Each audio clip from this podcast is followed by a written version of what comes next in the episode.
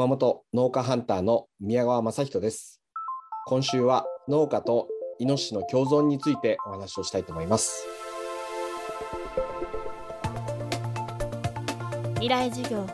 先週に引き続き地方で存在感を発揮するローカルベンチャーにスポットを当ててお送りしています。イノシシによる農作物への被害に直面した熊本県鳥羽瀬島で地域と畑は自分たちで守るを合言葉に花農家の宮川雅人さんと地域の若手農家の方々が立ち上げた有志団体熊本農家ハンタ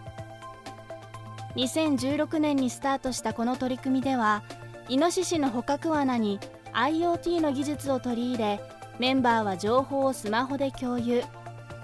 罠の見回りなどの負担を軽減するなどアイディアとテクノロジーによってイノシシ捕獲の実績を上げているといいます。ただイノシシを捕まえれば全てが解決するわけではありません。例えば捕まえたイノシシをどう扱うのか。熊本農家ハンターはこの問題をどう解決したのでしょうか。未来授業2時間目。テーマは命をつなぐためのビジネス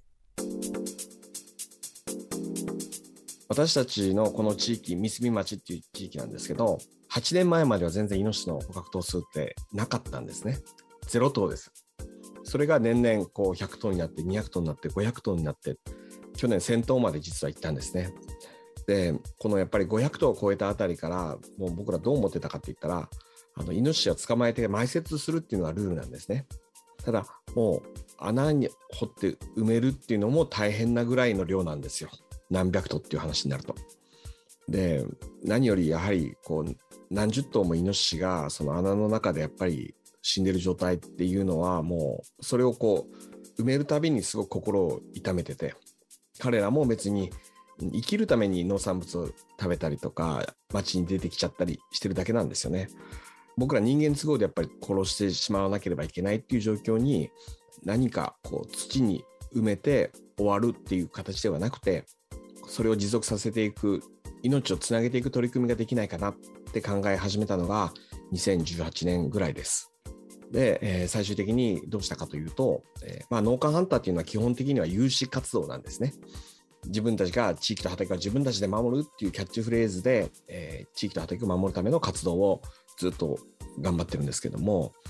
有志活動ではどうしてもたどり着けなかったのがそのお金を使うことなんですよ。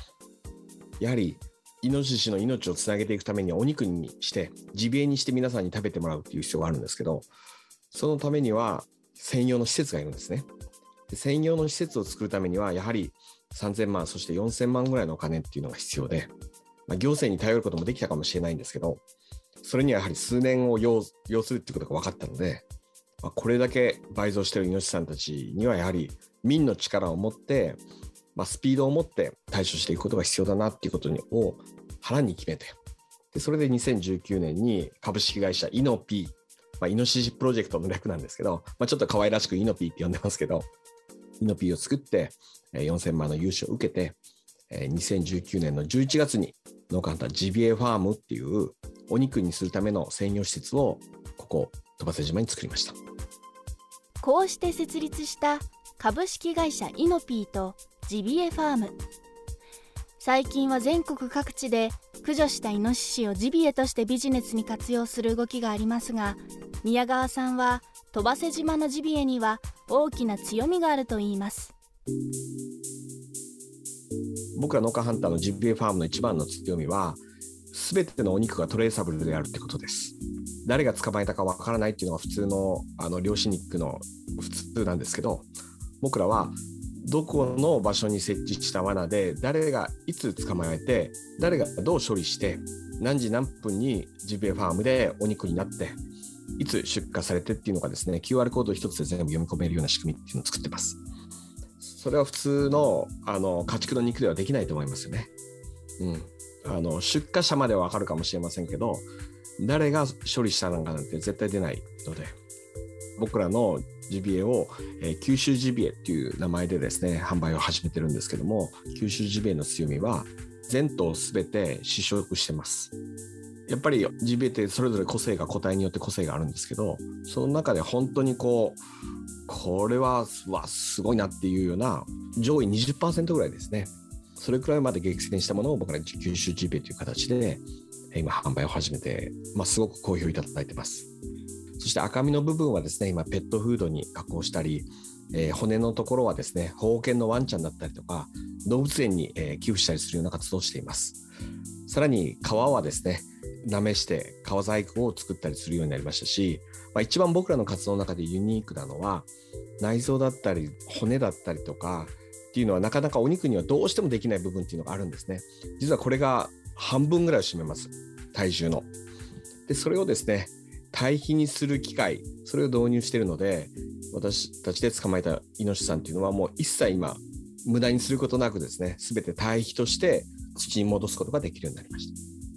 今全国にジビエ施設っていうのはまあ300、400あるって言われてるんですけどもどこも黒字化できてるようなとこっていうのはほとんどないですね。うん、それはなぜかって言ったら野生のお肉でいつ取れるかわからないし取れたイノシシの半分ぐらいはお肉に向かない子供なんですけれども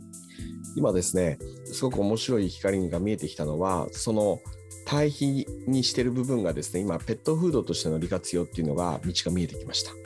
今あのある大学と今研究を始めたところなんですけど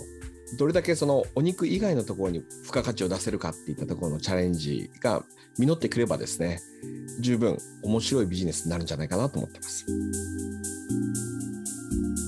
未来授業今週の講師は熊本農家ハンター代表宮川正人さん。今日のテーマは命をつなぐためのビジネスでした。明日も宮川正人さんの授業をお送りします。